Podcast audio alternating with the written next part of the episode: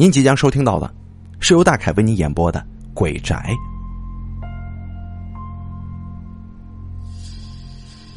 公寓第一座一七零二室，房产中介用钥匙打开了门，对小竹说：“啊，呃，小姐，您进去看看吧。怎么？难道你不一起进来吗？还是不了？呃，这房子呀，阴气太重了。”我怕我这把老骨头受不了啊！小竹笑了笑，心想：中介这个人也太迷信了吧。于是便独自进去看房。好一间明亮的大厅啊，好一个舒服的卧室啊，卫生间跟厨房里面都是非常非常的整洁。站在阳台上还可以欣赏到很好的风景呢。小竹对这套房子。满意极了，他简直有些不敢相信，这么好的房子竟然每个月只收四百元的租金。大叔啊，这套房子真的每个月只要四百元吗？小竹向站在门外的中介问。那房产中介犹豫了一会儿，到最后还是说了：“呃，小姐呀，不瞒你说，这房子死过人呢。”啊，死的是什么人呢？呃，一个三流的女明星，叫做范丽莎。半年前，她从这套房的阳台上跳下去了，这可是十七层啊，当场就摔死了。那她为什么要跳楼呢？听说是为情自杀。据说她死的时候眼睛瞪得大大的，手臂高举，直指他家的阳台。哎呀，那样子呀！是特别的恐怖呀！本来他死之后也曾经有人搬进来住过，但是那些人住的时间都不长。他们总说这屋子里面不干净，而且半夜还会闹鬼，所以后来这房子呀就一直空着，没有人敢来住了。所以他的房租才会这么便宜吗？没错呀，小姐。你一个单身女孩，还是考虑清楚了之后再决定要不要租这房子吧。行，不用考虑了，我根本就不相信这个世界上有鬼。即使有鬼的话，我也没做过什么亏心事，用不着害怕。而且我刚刚工作，薪水不高，租不起更贵的房子了。我觉得这套房子挺好的，我租了。犯不着啊，也因为一些传闻就吓得把它放弃了。呃，那行吧。呃，既然如此啊，愿神保佑你，小姐。房产中介对着小竹双手合十做了个祈祷，转身就离开了。于是小竹当晚就搬进了公寓第一座一七零二室。他的行李很简单，就只有两只旅行袋，一只装一些衣物用品，另一只塞满了 CD 跟书。他提着两只旅行袋就搬了家。忙碌了一天，小竹陷在柔软的大床里，很快就睡着了。早上七点钟，闹铃声将小竹唤醒。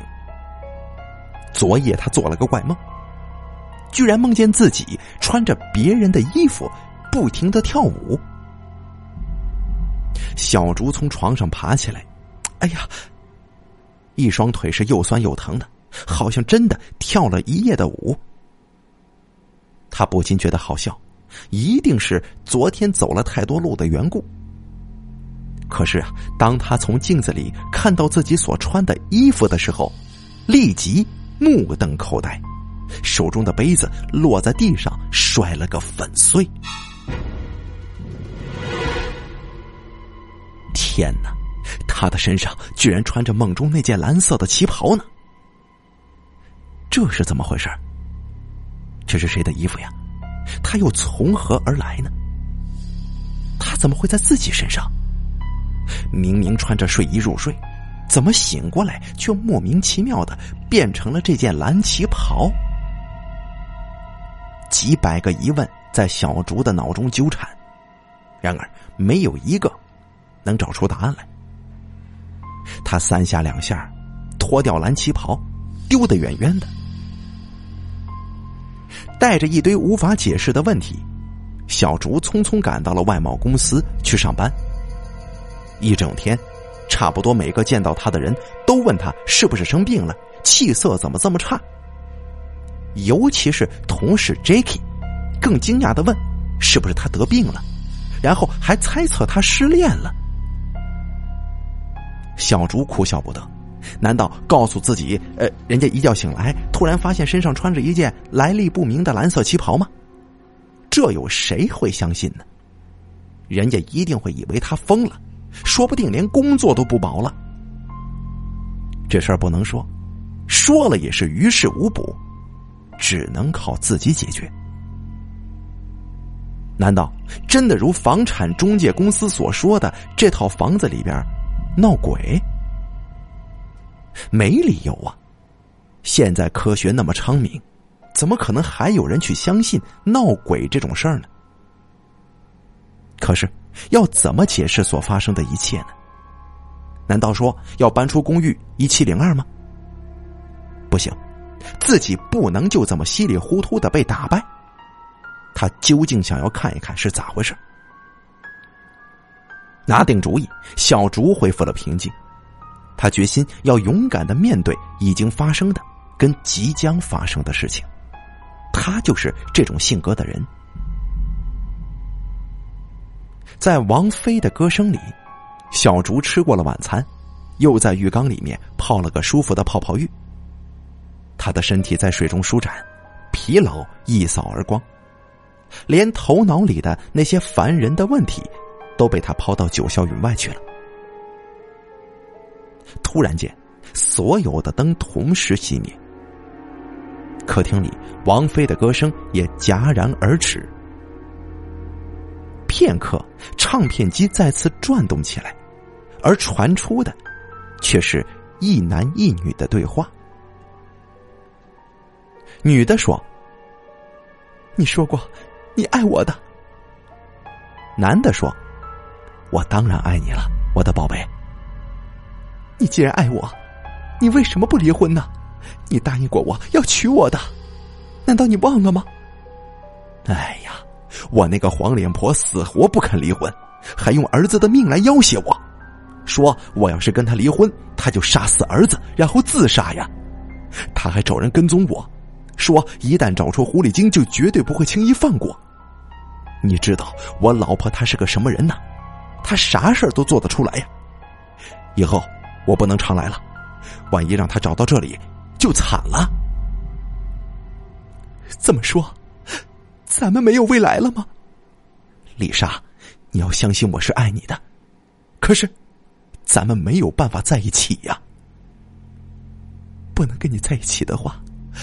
我活着还有什么意思？姜伟，你真的爱我吗？你肯跟我一起去死吗？啊，好，既然我们活着不能厮守，那就不如到阴间做一对快活的鬼夫妻吧。好，现在我们就从这阳台上跳下去吧，到阴间做一对快活的鬼夫妻。啊，好。你先跳，我随后就来。姜伟，我等你。最后是一声沉闷的坠地声，然而只有一声。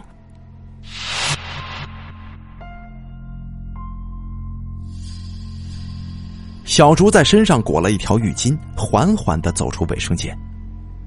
虽然他一再给自己打气，让自己勇敢一点但是在这突如其来的、不可思议的黑暗当中，听着如此诡异的对话，他怎么可能不恐惧呢？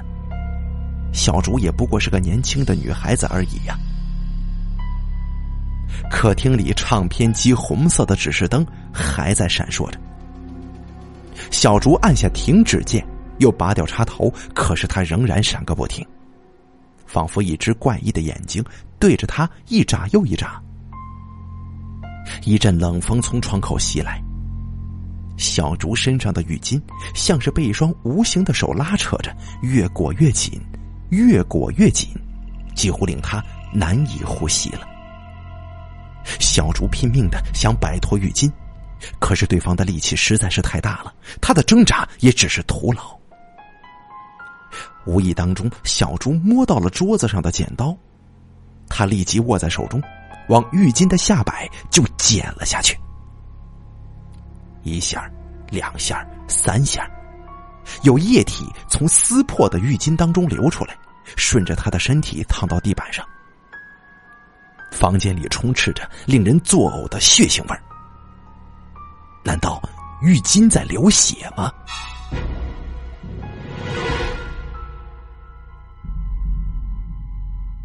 小猪跑到卫生间，打开花洒，想要冲掉身上粘着的液体。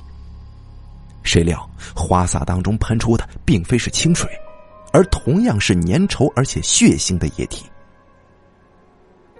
小猪尖叫着丢开花洒，他使劲用毛巾去擦拭身体。不过就在这个时候，他听到“砰”的一声，卫生间的门自己关上了。他用尽全身的力气，不过这门仍然死死的关着。黑暗当中，整个世界都是静悄悄的。他听见了自己的呼吸声，跟急促的心跳声。莫大的恐惧吞噬着他的心，让他疯狂。他闭上了眼睛，双手捂住耳朵，蜷缩在角落里瑟瑟发抖。一只冰冷的手轻轻的拂过他的脸，牵起了他的手。门开了，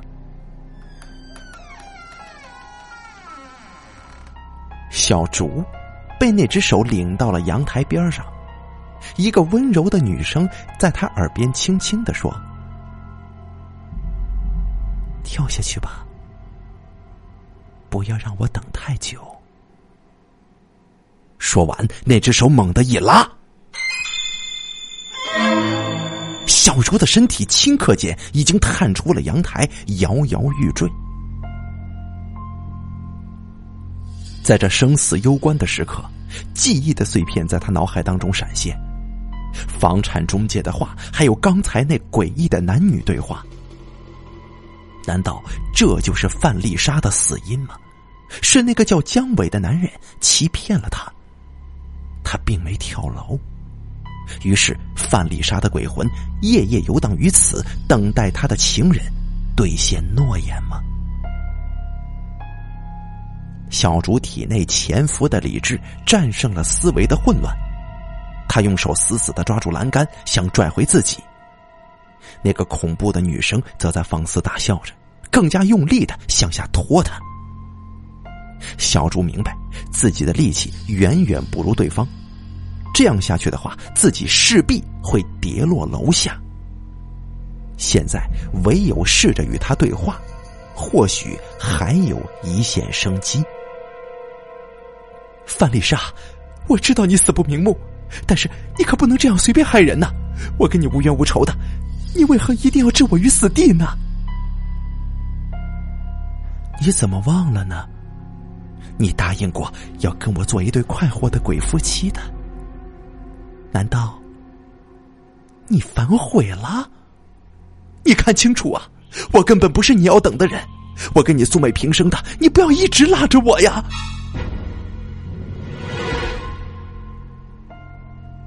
你不是姜伟，那你怎么会在我的房间里呢？那是半年前的事情了，现在是我租了这套房子，在这住呢。什么？已经半年了？那姜伟去哪儿了？我怎么知道他会去哪儿啊？你先放开我行吗？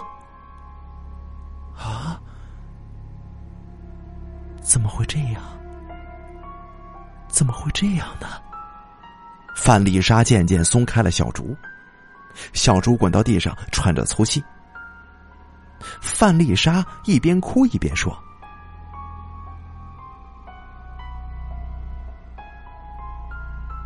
你，你不是姜伟。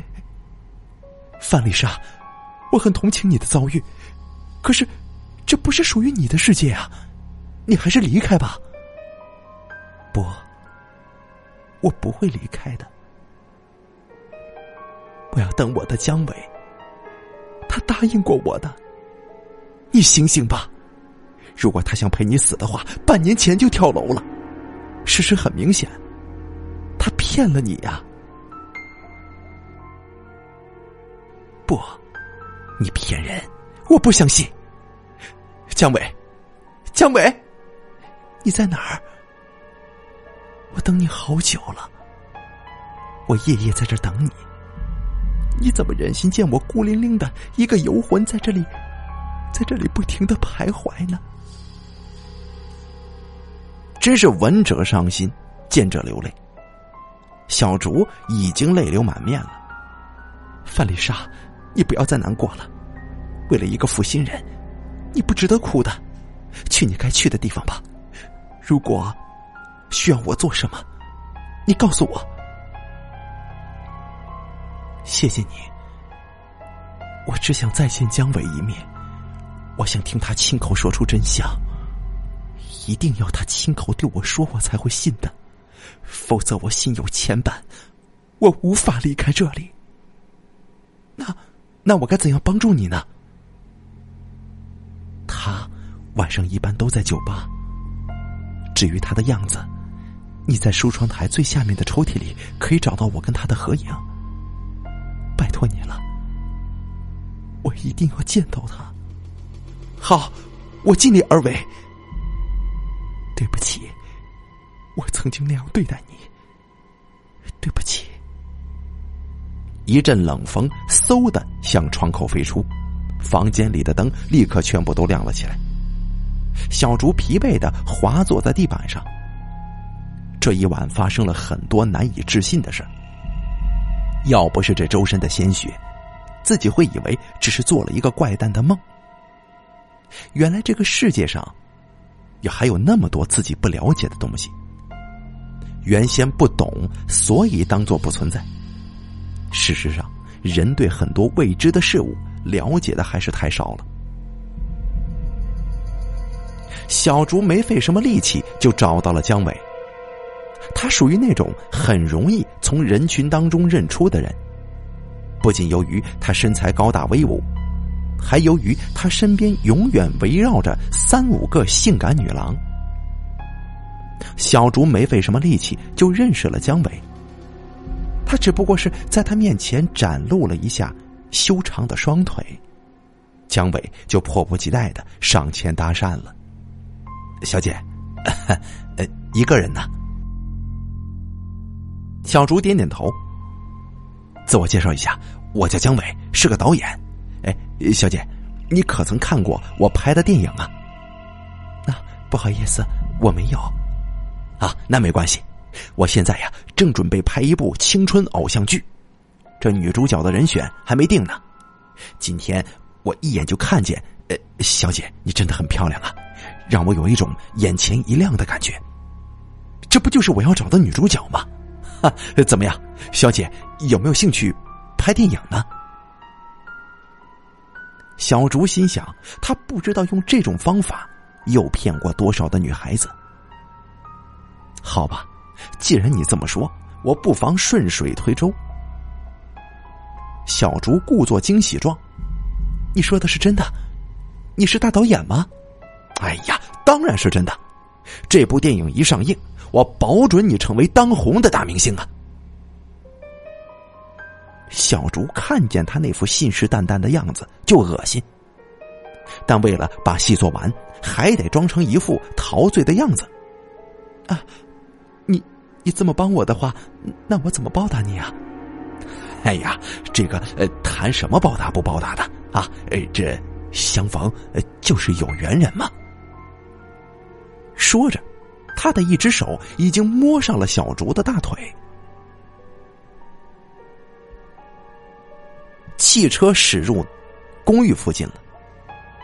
姜伟有点紧张的问：“你你你住这儿吗？”“是啊，有什么不妥吗？”“啊啊啊，没有没有。”过去半年了，姜伟再一次踏入了公寓低座的电梯。小竹按下了十七层的按钮。哎，你你怎么也住十七层啊？姜伟的头上冷汗直冒。对呀，我住一七零二，怎么了？你出这么多汗呢？你要是不舒服的话，呃，就改天再过来。啊啊啊！呃，没事啊，我只是觉得太巧了，你你居然也住这儿呢。他竟然不离开，果然是色胆包天呢。啊，怎么了？你原来的女朋友也住过这儿吗？小竹把门打开，两个人进了屋。姜伟上前就要吻小竹，小竹把他推开了。我听说，半年前这里有一个叫做范丽莎的女明星跳楼自杀了，难不成她也是你的女朋友吗？哎呀，谈不上女朋友，只不过是交往过一阵子罢了。说真话呀，他这个人很难缠的，我只是跟他玩玩而已，他居然想让我离婚娶她，切，真是笑话！我姜伟纵横江湖二十多年了，岂能栽在一个女人手里？我敷衍说要跳楼，他还真的跳下去了。哼，你说呀，他是不是傻的可以呀？说完，他还忍不住哈哈大笑，好像说了一件挺可笑的玩笑。他死了，你不后悔吗？怎么，后悔？我我为什么要后悔啊？我正好甩掉一个大包袱呢。不过，哎呀，有点可惜呀。他的身材真的是一级棒啊，死了挺可惜的。姜伟。你枉我对你一片痴情，你竟然对我并非真心的，你何苦骗我呢？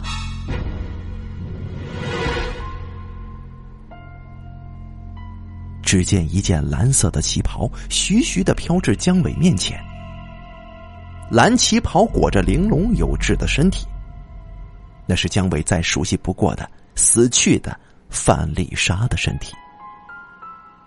可是眼前看不见头颅，看不见双腿，只能看见空气当中飘过来一件蓝色的旗袍。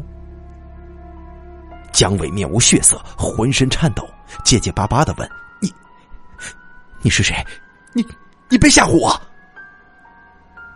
你连我的声音都听不出来了吗？那么，这件蓝色的旗袍你也记得吧？”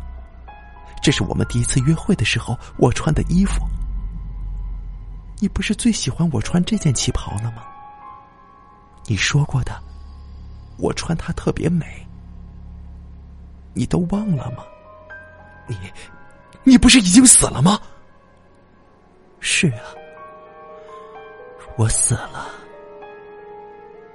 我说过我等你，可是事到如今，我并不恨你。愿只愿我当初有眼无珠，痴心错付。你我之间这笔红尘账，算是了了。现在我对人世已无半点留恋，是我该走的时候了。随着一声无奈的叹息，蓝色的旗袍瞬间化为飞灰。姜伟眼神凝滞，片刻突然狂笑，大步。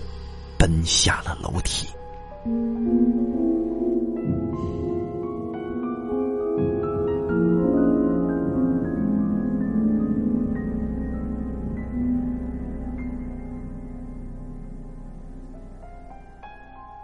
两天之后，小竹坐在洒满阳光的客厅里，看着每日新闻。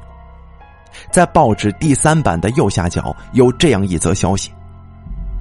曾经导演过《江湖大佬》等电影的三十八岁导演姜伟，于昨日前突然发疯，原因不明。小竹在公寓低座一七零二室住下去了，从此一切都很平静，就像是什么事情都没发生过一样。